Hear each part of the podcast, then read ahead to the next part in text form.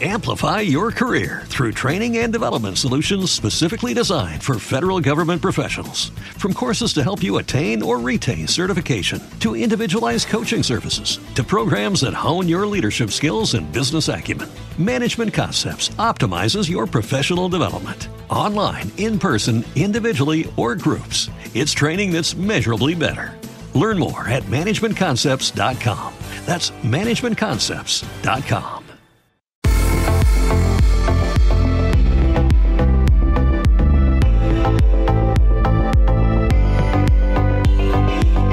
Al podcast del blog sanofuertefeliz.com, donde hablamos de nutrición, deporte, hábitos de vida saludables y cómo organizarnos para llevarlos a cabo. Hola a todos, yo soy Luis Salva y hoy vamos a hablar de un tema muy importante. Seguro que muchos de vosotros habéis tenido problemas para el descanso, seguro que te cuesta levantarte o te has levantado cansado, cansada, te pasas el día deseando que llegue la hora de dormir, luego llega la hora de dormir y no tienes sueño, por la mañana necesitas cafeína para poder ser una persona normal y corriente o resulta que son las 11 de la mañana y tú solo quieres descansar. Así que hoy vamos a intentar ver por qué pasa estas cosas, vamos a ver cómo podemos conseguir un descanso más reparador y cómo recuperar tus niveles de energía. Para eso hemos traído a Borja Bandera. Hola Borja. Muy buenas a todos, ¿qué tal? Encantado de estar aquí con vosotros, Luis. Pues preséntate a la audiencia. ¿Quién es Borja Bandera? Me dedico principalmente a la medicina, soy médico interno residente en endocrinología y nutrición, trabajo aquí en España, en Málaga, y esa es mi principal actividad y después, pues paralelamente a,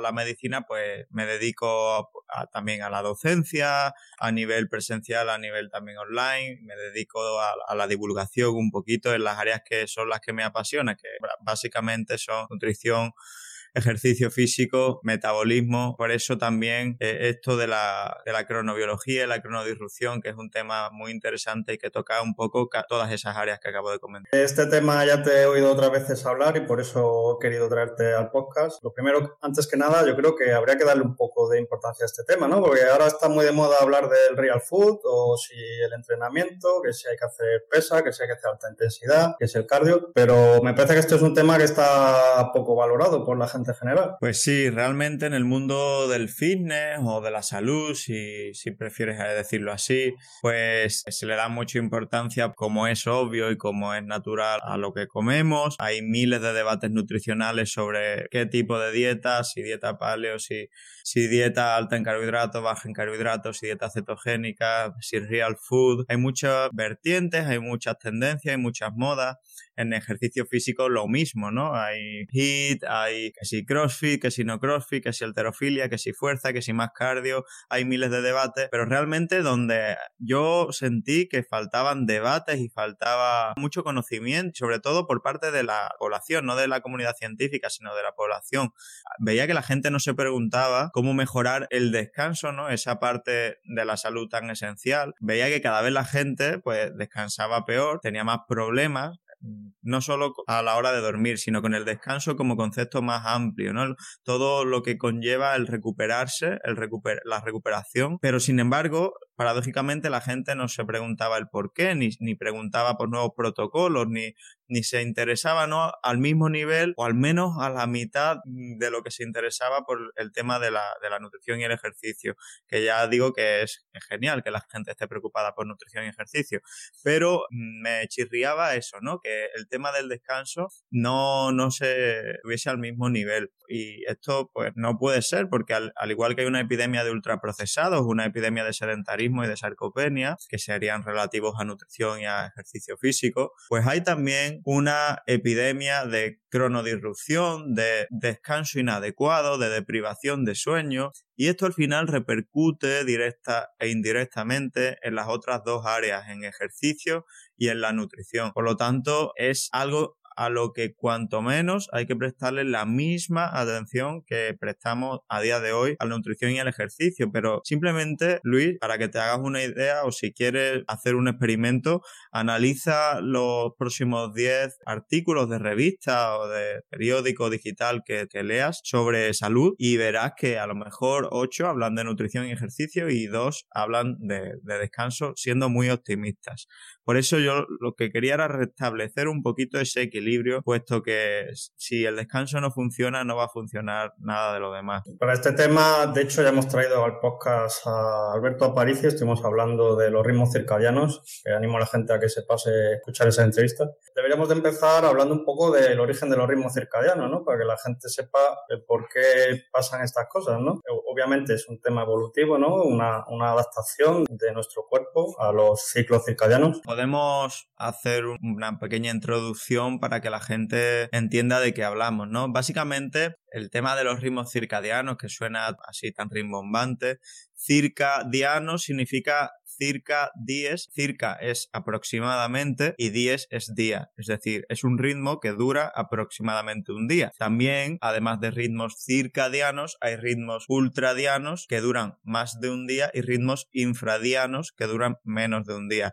Pero como los que más nos atañen y nos afectan a los seres humanos son los circadianos, pues normalmente conocemos estos. Los ritmos circadianos son tan antiguos como lo somos nosotros, es decir, son tan antiguos como nuestra especie. Básicamente el fundamento de los ritmos circadianos es que pues, nosotros hemos evolucionado ¿no? como especie, como ser biológico, en un ambiente, en una naturaleza que tenía ritmos naturales. ¿no? El más claro es el ritmo luz-oscuridad. El sol, pues desde que nosotros existimos, se ha salido y se ha puesto de la misma forma que lo hace hoy. ¿no? Y eso ha condicionado pues un ambiente variante, un ambiente en el que a veces era de día y a veces era de noche. El ser humano, si se caracteriza por algo, si hay algo que lo define, es por ser eficiente. Somos un sistema que utiliza energía para mantenerse activo, vivo, como todos los demás sistemas, y esa energía, cuanto mejor se utilice, o si se utiliza de forma más eficiente,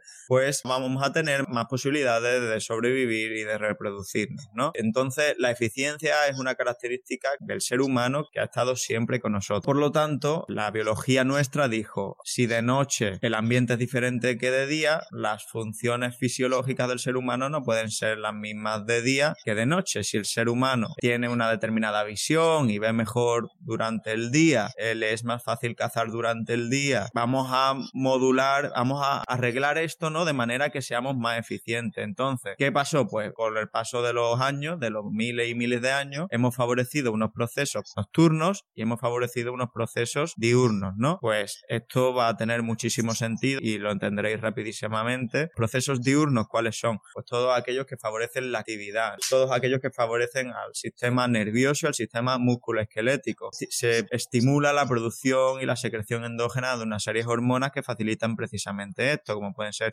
cortisol o catecolaminas. Se facilita el rendimiento cognitivo, la atención, la orientación, se facilita todo aquello pues que nos mantiene alerta, despiertos y por lo tanto pues facilita la supervivencia. ¿Qué pasa por la noche? Pues por la noche hemos evolucionado para que se produzcan procesos de regeneración. Por eso, de forma natural, pues la resistencia a la insulina en el músculo es más alta eh, por la noche para que la energía, para que la glucosa vaya al sistema inmune, al sistema nervioso central. Es decir, se favorecen todos aquellos procesos reparativos. Y esto, esta ciclicidad, esta periodicidad, está condicionado por esos ritmos circadianos, ¿no? Y está muy asentada en nosotros, muy, muy asentada en nosotros. Y claro, no me voy a hacer ningún spoiler de la charla, pero viene cuando el ser humano se carga este sistema, ¿no? Ancestral evolucionado a lo largo de, miles y miles y miles de años y lo destroza todo, ¿no?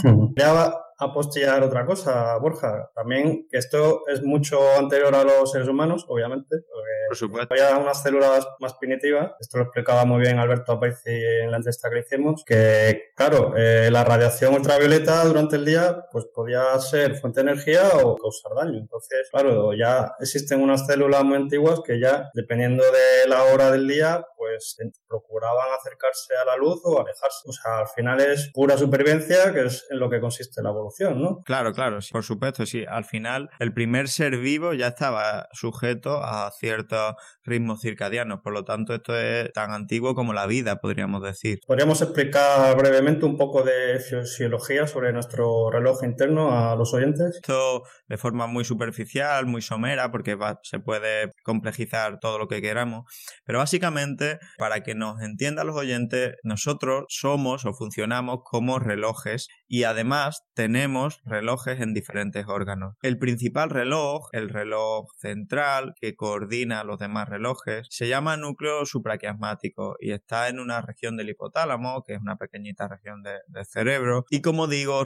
pues responde principalmente a un estímulo que es la luz. Entonces, en nuestra retina, en nuestros ojos, pues hay unas células que se llaman células ganglionares retinianas intrínsecamente fotosensibles porque tienen una respuesta determinada a la luz y que cuando ven luz de una determinada longitud de onda, que es la que pues solemos denominar luz azul, luz blanca, un, buen ejemplo es la luz solar, pues dan un mensaje a través de unas proliferaciones nerviosas, de unas terminaciones nerviosas que se denomina pues haz eh, retino hipotalámico, ¿no? Pues muy sencillo porque va de la retina al hipotálamo. Y manda eso, un mensaje al núcleo supraquiasmático de luz. Es de día, núcleo supraquiasmático, ponte en hora, es el momento de cazar, correr, saltar, cocinar, socializar, pelear, eh, pelearte, todo lo que hemos hecho durante toda nuestra etapa, ¿vale? Entonces, este reloj central, como digo, es el que condiciona o el que armoniza al resto de relojes porque hay una serie de relojes periféricos también que se encuentran en cada uno de nuestros órganos, como puede ser el hígado, el páncreas, incluso el músculo esquelético, pues el sistema digestivo, el corazón incluso, y todos estos órganos tienen también, saben qué hora del, día es, no una hora mm, como la entendemos nosotros de reloj, sino en qué momento del día nos encontramos, ¿no? Y lo saben porque el reloj central manda unas señales neurohumorales que informan.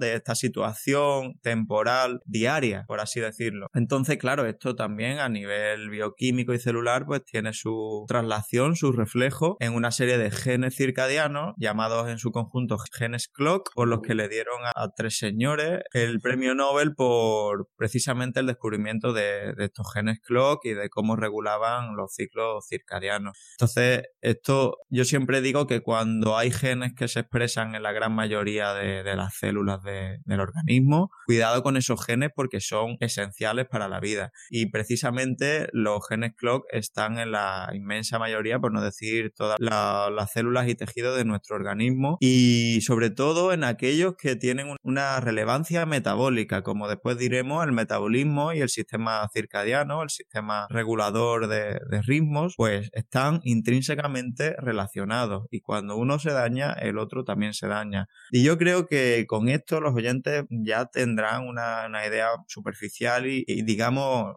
útil, ¿no? Pragmática de lo que es esto. Básicamente, como resumen, tenemos un reloj central, núcleo supraquiasmático, que responde fundamentalmente a luz y oscuridad, luz y oscuridad, ¿vale? Tanto uno como otro. Y después tenemos relojes periféricos, que están en los diferentes órganos y tejidos y que dirigen también una respuesta determinada. Cuando el sistema digestivo recibe el estímulo de es de día, pues funciona diferente a cuando el sistema digestivo recibe un estímulo nocturno, una introducción fisiológica. Podemos hablar un poco de enfermedades asociadas a estas, digamos, daños que hacemos a nuestro reloj interno. Enfermedades asociadas a la cronobiología. La cronodirrupción como tal es un factor de riesgo para que aparezcan otra serie de patologías que curiosamente son todas las llamadas enfermedades neolíticas, enfermedades de la civilización o enfermedades crónicas no transmisibles, ¿no? Pues patología metabólica como diabetes, tipo 2, obesidad, síndrome metabólico, muchos tipos de cáncer, mm, enfermedad cardiovascular, simplemente pues peor desempeño físico y cognitivo. En definitiva, todas estas patologías que siempre salen en los periódicos y que estamos acostumbrados a escuchar y, que nos están produciendo tanto daño social y tanto gasto a día de hoy. Resumiendo un poco, son cosas que podríamos mejorar simplemente cuidando un poco nuestro ritmos circadianos. ¿no? Borja, me gustaría hacer un resumen de los distintos cronodisruptores que nos encontramos en el neolítico. Vale, bueno, cronodisruptores hay muchos. Podríamos decir que el principal cronodisruptor es nuestro estilo de vida, ¿no? Que como, punto general y, y en resumen. Pero bueno, si los queremos desglosar, los más importantes son aquellos que dependen de la exposición a luz, a luz de un espectro determinado, que es del espectro blanco-azul, en momentos del día en los que no es pues, recomendable. Estamos diseñados, por así decirlo, si nos asemejamos a máquinas, estamos diseñados para exponernos a luz blanca azul en los primeros momentos del día, es decir, desde las 7, 8 de la mañana aproximadamente hasta las 6, 7 de la tarde, también dependiendo del sitio donde vivas, ¿no? Pero bueno, en general las primeras horas del día. Y para que a partir de esa hora la exposición a luz blanca azul se minimice bastante, se minimice mucho. Antiguamente, pues antiguamente me refiero paleolítico y cuando no existía luz artificial, pues también había luz de noche, pero muchos, muchos oyentes dirán, pues claro, había hoguera, estaba la luz de la luna, no había persiana, seguro que había luz. Y efectivamente había luz y tenían cierta exposición a luz, pero esa luz no era de un espectro cronodisruptor, era de un espectro más tirando a luz roja, anaranjada y no luz blanca, azul. Estas luces se han demostrado que no producen cronodisrupción, que no son cronodisruptoras y que ni siquiera suprimen la secreción de melatonina por la glándula pineal. Sí, Entonces no son tan problemáticas. Sí, me gustaría transmitir a nuestros oyentes que, no, que si a las 6 en invierno no de noche no hace falta que se vayan a la cama, ¿no? Que lo único simplemente que tengan una iluminación adecuada a esas circunstancias. Claro, claro, acorde. Eh, por supuesto, si vives en Escocia, si vives en Irlanda o en Noruega, pues a las 4, a las 3 de la tarde es más que de noche en determinados meses del año. Entonces, por supuesto, eh, no te vas a ir a la cama, pero sí evitar, como ahora diremos, pues lo siguiente, y es que eh, con la aparición de la, de la luz artificial, que fue una gran revolución, una revolución brutal, las más grandes que se han producido en los últimos tiempos, porque nos permitió pues trabajar cuando quisiéramos, nos permitió pues ser más eficientes, más productivos y un montón de, cosas, pero tiene el problema principal de que hemos artificialmente acabado con el ritmo día-noche, ¿no? Ahora el día es cuando nosotros queramos que sea y si queremos que el día dure 24 horas lo podemos hacer a golpe de un botón, ¿no? De un interruptor. Entonces esto lo que produce es que estamos continuamente expuestos a horarios eh, nocturnos o, o ya vespertinos tardíos a luces del espectro de la luz azul, blanca, que son emitidas por artilugios que todos, todos, todos tenemos ya en nuestras manos, que son smartphones, tablets, ordenadores, televisiones. Y esto pues manda, mm, parece que es anodino y parece que no, que es inocuo y que no pasa nada y lo hacemos todo y está muy normalizado. Es como pues, los ultraprocesados, ¿no? Están muy normalizados y ya está pero realmente están produciendo un problema que estamos comenzando a ver y es, esa, es el de la cronodisrupción. Estamos mandando un mensaje de luz, de día, de actividad en un momento de descanso, de noche y de relajación o recuperación. Y esta contradicción biológica pues origina con el paso de los años problemas, origina un peor metabolismo, origina un peor rendimiento, origina un factor de riesgo añadido a todos los demás. Y claro, y, es importante, es importante. Lo que pasa que, como todo lo que es importante y no mata de golpe, pues no se le presta mucha atención, ¿no? Como es algo que, bueno, es un factor de riesgo más, como el fumar, como el comer mal, como el no hacer ejercicio, y se va acumulando durante todos los años, pues no, no se le presta mucha atención. Pero realmente hay que hacer algo porque la tendencia es cada vez a tener más tecnología, más disruptiva y todo esto va en contra de, nuestra salud. Y luego habría que hablar también de otro cronodisruptor, a lo mejor no tan importante, pero también importante, como es el horario de las comidas, ¿no? Claro, hemos hablado de, la luz como el principal cronodisruptor, ¿no? Básicamente el, el hecho de que la tecnología nos ha desacoplado de un ritmo de 24 horas en el contexto del cual hemos evolucionado, pero también hay otros cronodisruptores, es decir, dije que la luz era el principal sincronizador o Zeitgeber, que es como se llaman también en alemán, es el nombre científico de sincronizador, pero también hay otros, como bien dices, y la hora de la ingesta también es un sincronizador circadiano, es decir, igual que estamos hechos para exponernos a luz durante el día y a oscuridad durante la noche, estamos hechos para comer durante el día. De hecho, somos seres diurnos y nos alimentamos durante el día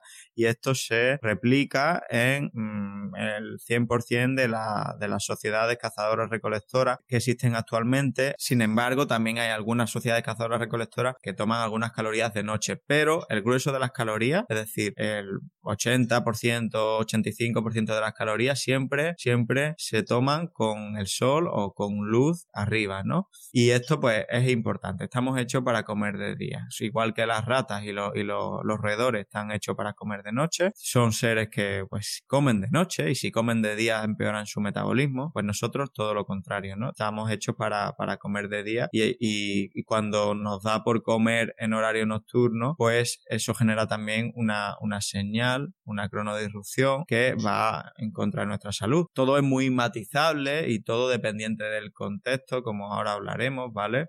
No significa que por comerte una hamburguesa a las 9 de la noche te vaya a dar un infarto, pero claro, idealmente, y lo que estamos viendo replicarse en la mayoría de, estudios, es que lo ideal para el ser humano es ingerir la mayor parte de calorías del día, la mayor parte, ojo, no digo todas, en horario de luz, en horario de, de luz, por un montón de temas que si quieres comentamos, tema sensibilidad a insulina, eh, uso de esas calorías y, y, un montón de cosas que estamos empezando a ver. Pero como siempre, repito, contexto. Yo siempre digo que si una persona desayuna tres croissants y merienda un sándwich de pan blanco con nocilla, como los hay y los habrá, y pues es prioritario que elimine eso o modifique ese desayuno y merienda, ¿no? A mm. que le digamos que se preocupe por cenar a las 10 o no cenar a las 10, ¿vale? Mm, Ahora, si hablamos de qué es lo ideal, pues a la vista de la evidencia disponible y a la vista de lo que sabemos de medicina evolutiva, pues lo ideal sería ingerir la mayoría de calorías, repito, no hace falta que sean el 100%, pero la mayoría en las primeras horas del día. Sí, o sea, digamos que primero que la gente aprenda a comer, que procure moverse, que, procure moverse, que deje el tabaco y el alcohol, ¿no? Y, y luego ya que se preocupe un poco de reajustar su, ritmo circadiano, ¿no? Eso es, las prioridades siempre que estén claras. Sí, bueno, y, aunque parezcan que están separados, el horario de las comidas también está relacionado con el primer cronodisruptor que hemos hablado, ¿no? La luz artificial. Si le das a un botoncito y tienes todas las luces de la cocina encendidas, ya es más fácil ponerte a cenar a las 10 de la noche, ¿no? Digamos que va un poco de la mano. Eh, por supuesto, antes, pues, obviamente era más difícil cocinar el jabalí que habías cazado, pues, a la una de la mañana a, mm. que a las 12. Mm. Está todo relacionado, por supuesto. Es es algo que pues es, evolutivo y es cultural, ¿no? Entonces nosotros pues ahora pues tenemos la libertad de cocinar, de comprar, de, salir, de, socializar a cualquier hora del día y esto es un arma de doble filo. Sí, incluso el que tenemos alimentos procesados nos facilitan el, a las 12 de la noche sin tener que cocinar, coger y pegarnos una comilona también, ¿no? También, también. Y de hecho eso, esa, esa conducta se relaciona directamente con la incidencia de síndrome metabólico. Hay, un, trastorno que es el Night Eating Syndrome, en el que las personas consumen la mayoría de sus calorías en horario nocturno, pero en horario nocturno avanzado, estoy hablando de madrugada, y se relaciona de forma clarísima con la incidencia de obesidad, sobrepeso, síndrome metabólico. Es decir, que tenemos bastante evidencia que a favor de, este hecho, ¿no? De que la ingesta de comida nocturna, pues, pues no, nos es bastante negativo. Esto lo tenemos bastante claro. Creo que quedaría un cronodisruptor por hablar, ¿no? Que es el de la temperatura, ¿no? Bueno, bueno, eh, perdona, son, son varios cronodisruptores los que quedarían por ver. De la temperatura, ¿no? Cortisol. También, bueno, es que están todos interrelacionados cortisol es igual que decir estrés, ¿no? Entonces, siempre yo lo que digo ahora que al, igual que hay una inflamación crónica de bajo grado en todas estas patologías, ¿no? Estamos inflamados levemente pero de forma continua, digamos que hay unos rescoldos, ¿no? De, fuego ahí encendidos siempre. También hay una activación crónica de bajo grado, ¿no? Un término que me he inventado yo y me he sacado de la manga, no es científico, pero me gusta. Me gusta porque viene a decir que mm, cuando cuando antes pues había una activación intensa, ¿no? Salíamos a cazar, estábamos en tensión, concentrado, catecolaminas al máximo, cortisol al máximo, teníamos el propósito de cazar una presa, la cazábamos, la matábamos, lo celebrábamos, la llevábamos a la tribu y nos relajábamos porque habíamos conseguido la meta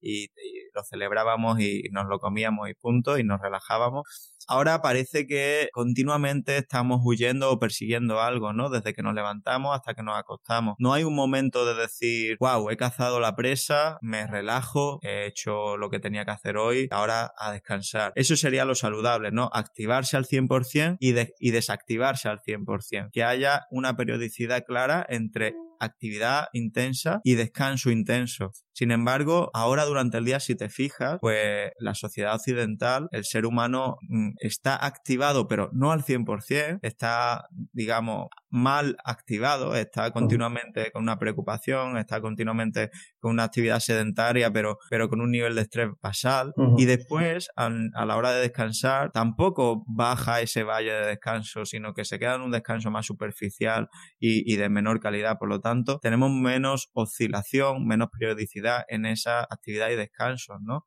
Entonces, a eso llamo yo actividad crónica de bajo grado, es decir, no nos terminamos de desactivar ni, de activar al 100%. Y esto también es un cronodisruptor, por supuesto. Y esto solo se puede solucionar con cambiando nuestro estilo de vida y cambiando nuestro ambiente, algo que es realmente difícil porque también es algo cultural, también eh, se nos dice que tenemos que trabajar todo lo que podamos, ganar todo el dinero que podamos, que si trabajamos 80 horas a la semana, como dice Elon Musk, es mucho mejor que si trabajamos 40 y que somos, tenemos que ser productivos por encima de, ser saludables, ¿no? Entonces es algo difícil de cambiar.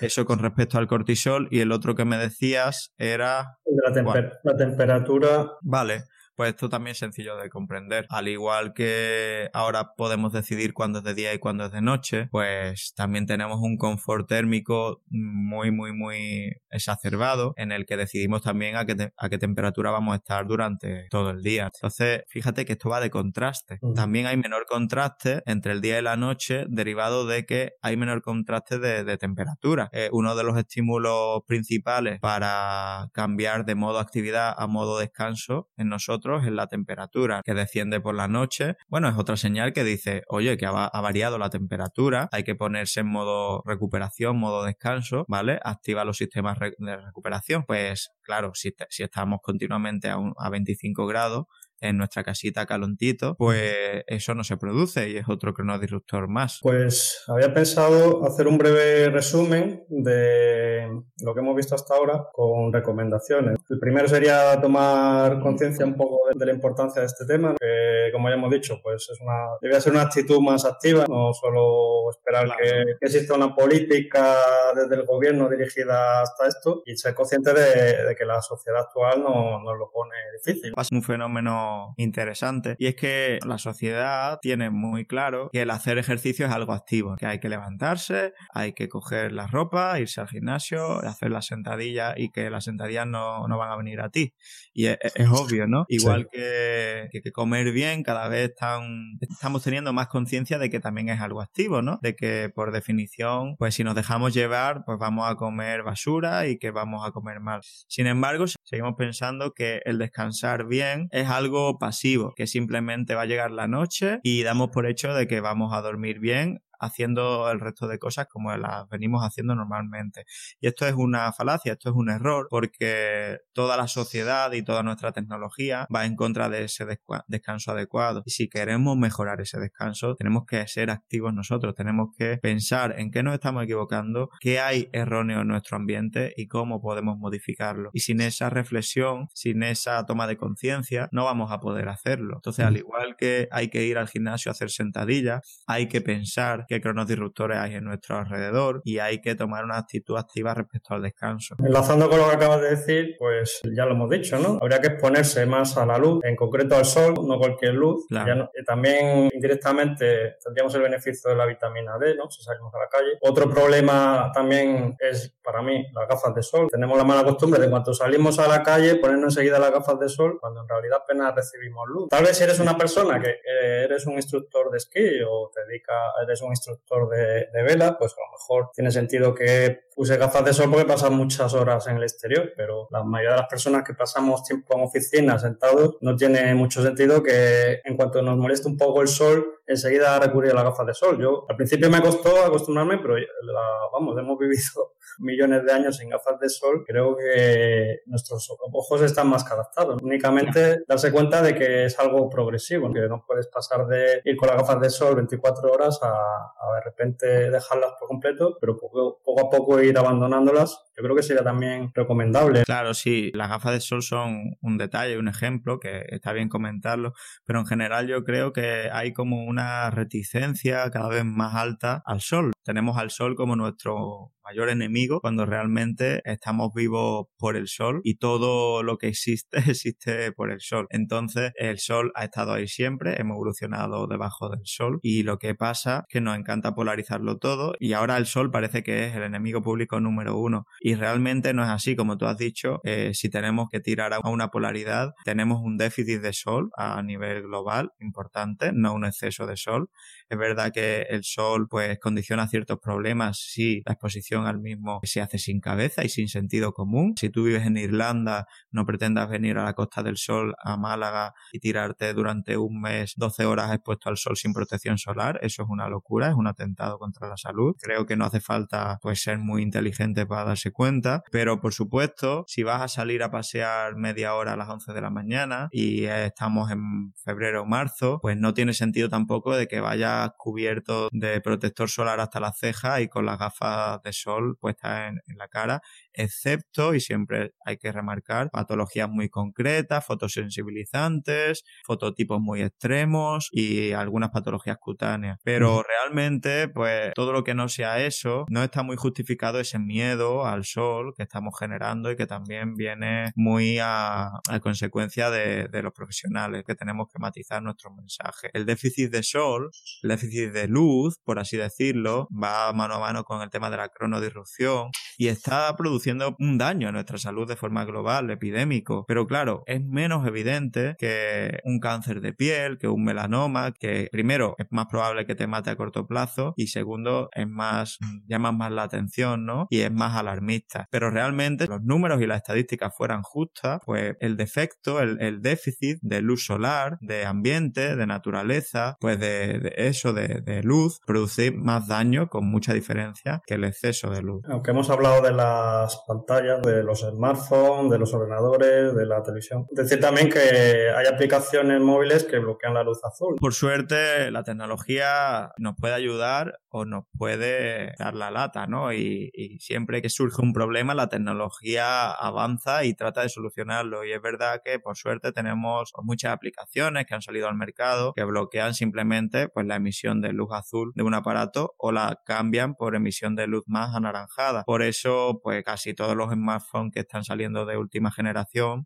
tienen un modo noche y ese modo noche simplemente consiste en cambiar la emisión a una tonalidad de luz más tenue, más anaranjada, más rojiza. Las tabletas y los ordenadores pues tienen muchísimas aplicaciones, por mencionar algunas, f.lux es gratuita en PC, Twilight en el Android que la uso yo también va muy muy bien, más automática, simplemente va a bajar el brillo. Esto es sencillísimo, claro, no se ve tan vistoso y si vas a ver una película a las 12 de la noche, pues no la vas a ver igual. Esto es así con viéndola en 4K y a, todo color que viéndola con el, modificador de luz, pero es que es importante y es una alternativa, por ejemplo, para gente que tenga que trabajar con el ordenador de noche, que hay millones de personas que tienen que trabajar, es que no pueden apagar el ordenador a las 7 de la tarde porque depende de su sueldo de ellos y no le vamos a decir, no, tienes que apagar y quedarte meditando desde las 7 de la tarde y ya está. No puede ser, esto no es factible, hay que dar recomendaciones útiles.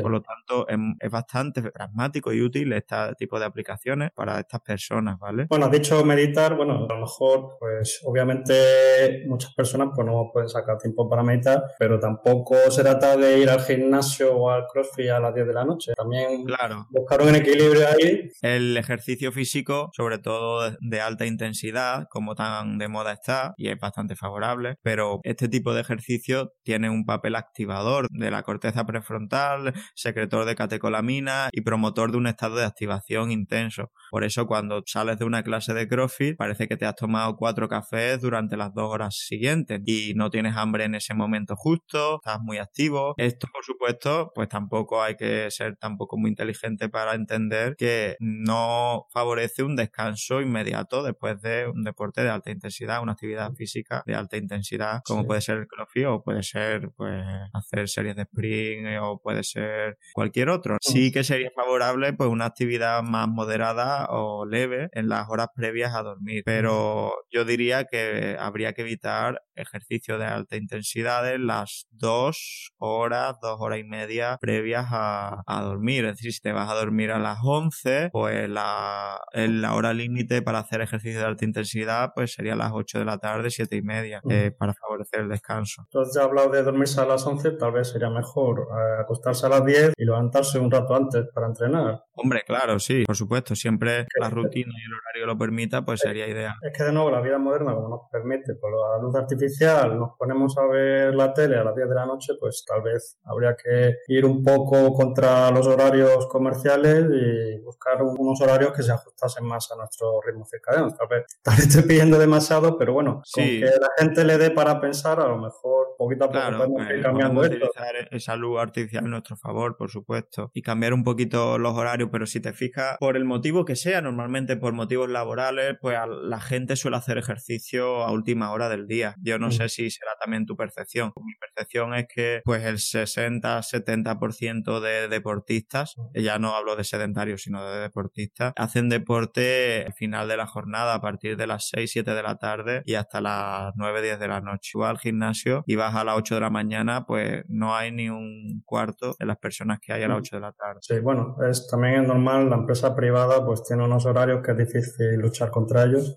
Pero bueno, luego la gente si busca salir de la rutina, pasa que nos cuesta salir de la rutina, pero luego conozco casos de gente que trabaja mañana y tarde y busca los huecos para entrenar antes de que llegue la tarde. O sea que, no sé, quiero animar desde aquí a la gente a que busque un poco esos huecos que si quiere los claro. encontrar. No. El que quiere lo encuentra. Y luego también un poco relacionado con esto de acostarse un poco antes, de, no entrenar tarde, de no acostarse con la barriga llena, quería hablar también un poco pues del ayuno intermitente vespertino, ¿no? O sea que se ha hablado mucho de que el desayuno no es la comida más importante, que puedes saltar, incluso saltártela, ¿no? Como hemos hablado ya en el podcast del ayuno intermitente, pero yo creo que sería importante también que la gente, en lugar de saltarse el desayuno, se salte la cena, por lo mismo que has dicho antes. Claro, hemos vinculado de forma inconsciente el ayuno intermitente a saltarse el desayuno, cuando realmente el ayuno intermitente lo único que prescribe son unas horas sin ingerir alimentos, sin ingerir calorías al día. Y como tú bien dices, parece que no se tiene en consideración que un ayuno intermitente también podría ser perfectamente válido y con beneficios añadidos. El comer la última comida del día a las 6 de la tarde y la primera a las 8, ¿no? Por ejemplo, sería un ayuno ahí de, de 14 horas. O la primera a las 10 y estaríamos consiguiendo 16 horas de ayuno. Esto tiene los beneficios añadidos de pues, consumir la mayor parte de calorías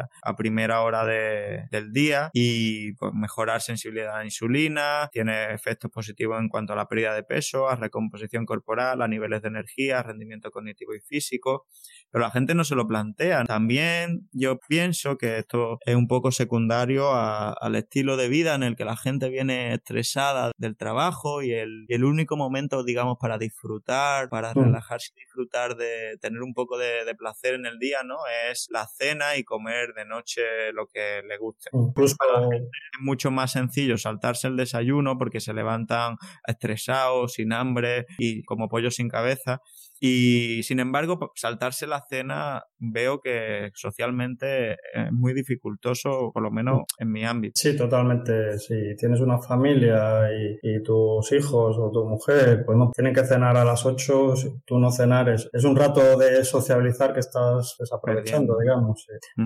totalmente de acuerdo. Hay que buscar cada uno según sus circunstancias. Pero bueno, que yo quería también mandar el mensaje de que me encuentro casos que sí, que buscan adaptar su vida a unos horarios más acordes con nuestra naturaleza y se puede, que obviamente hay casos que, no, se puede, Bueno, Borja, ya para ir terminando, me gustaría hablar un poco de suplementación, aunque yo no soy muy partidario de la suplementación, primero cuidar lo que hemos recomendado en el podcast podcast, pero háblanos un poco de suplementación para que la gente pueda descansar mejor. Pues como tú dices, ¿no? ninguna suplementación va a suplir, valga la redundancia, un estilo de vida incorrecto, ¿no? Entonces, yo siempre digo, y de hecho hoy pensaba publicar algo en este estilo, si tú necesitas tres cafés para activarte y 5 miligramos de melatonina para descansar a diario, a diario, esto significa, es indicador, además un indicador muy, muy claro, de que algo falla, ¿no? En tu estilo de vida. Por lo tanto, igual que no podemos suplir una mala dieta con ejercicio o el sedentarismo con una buena dieta, pues no podemos suplir con suplementación un estilo de vida incorrecto.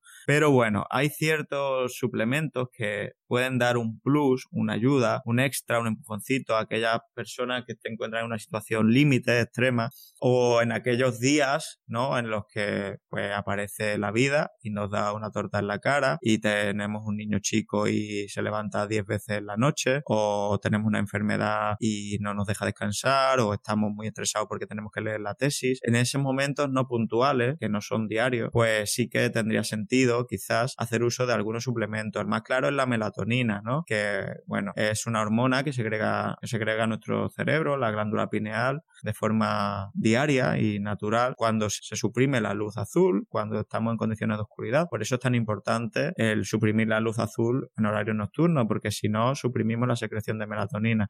La melatonina es el antioxidante más potente del organismo y está relacionado con multitud de procesos metabólicos como el control de la glucosa plasmática y otros procesos regenerativos, ¿no? Como digo, tiene un potencial antioxidante brutal. Pues bueno, en general la recomendación es en los días en los que pues, haya tenido jet lag o cronodisrupción o hayas dormido a destiempo el día anterior por una guardia, por ejemplo, como me ocurre a mí frecuentemente, pues entre un gramo y 3, 4 gramos, gramos no, miligramos de melatonina 30 minutos antes de irte a la cama, pues puede facilitar el descanso de esa noche. No la recomiendo a diario. Los seres humanos somos muy puñeteros y si dependemos de una suplementación, al fin y al cabo descuidamos los elementos de nuestras vidas. Por lo tanto, yo no la recomiendo a diario como una píldora para dormir ¿no? Como puede ser una No quiero que la gente asemeje la melatonina a la píldora para dormir. Lo quiero que la asemeje a una ayuda puntual en un día, pues como digo, en el que el día anterior has tenido una guardia y no has dormido por la noche o has tenido que dormir durante el día, se han trastocado tus ritmos, estás descansando por un periodo de estrés, un periodo de, de crisis. Entonces sí lo utilizaría, pero no de forma crónica, salvo algunas patologías. Y después tenemos el magnesio. El magnesio, pues mineral presente en la dieta, está presente en chocolate, en nueces de Brasil, en, otros frutos secos y tiene también un potencial neurosupresor o disminuyendo la excitabilidad del sistema nervioso, ¿no? Entonces hemos visto que 300 a 500 microgramos de magnesio al, día, pero se suelen tomar pues también antes de descansar, pueden mejorar el descanso, los niveles de estrés, los niveles de cortisol y, mejorar algunas condiciones. Sobre todo si se unan estos dos, ¿no? Magnesio y melatonina, pues parece que tienen un efecto mayor a la hora de, de promover de promocionar un descanso más favorable. Pero como siempre digo, no como estrategia diaria, sino como estrategia puntual. Al menos esa es mi opinión al respecto. Ha dicho una cosa muy interesante, ¿no? Que la melatonina que es antioxidante y que nuestro cuerpo ya la genera normalmente de por sí. Pero claro, si no paramos de dar luz artificial, no segregamos melatonina, que es un proceso que nuestro cuerpo ya hace de forma natural y que es muy beneficioso. Correcto. Bueno, pues hasta aquí hemos llegado. Para la gente que te quiera seguir, ¿dónde puede encontrar a Borja Bandera? Bueno, pues mi actividad ahora mismo en redes sociales se centra casi fundamentalmente en Instagram, en el Instagram Bandera Empodera, pero bueno, tengo también mi Patreon, me podéis encontrar como Borja Bandera, donde publico pues artículos en las áreas de nutrición, metabolismo, también mucho sobre ritmo circadiano, ejercicio físico, suelo tocar temas pues un poquito polémico temas muy novedosos, muy novedosos y también me podéis encontrar ahí. También tengo mi web borjabandera.es y el canal de YouTube Borja Bandera, es decir, casi, casi en todas las redes sociales por mi nombre me podéis encontrar. Pues muchas gracias Borja por hacer esta entrevista, nos ha encantado y esperamos poder tenerte aquí más adelante. Muchas gracias a ti Luis y a todos los oyentes por escuchar este tema tan importante y nada, solo animarle a que den voz a este mensaje y lo divulguen por ahí. Muchísimas gracias y que tengan un buen día. Gracias Borja, Nos puedes encontrar en iVoox, iTunes, YouTube, Instagram, Facebook y por supuesto en sanofuertefeliz.com. Ayúdanos a seguir creciendo, suscríbete y comparte para que más gente pueda tener un cuerpo sano, fuerte y feliz.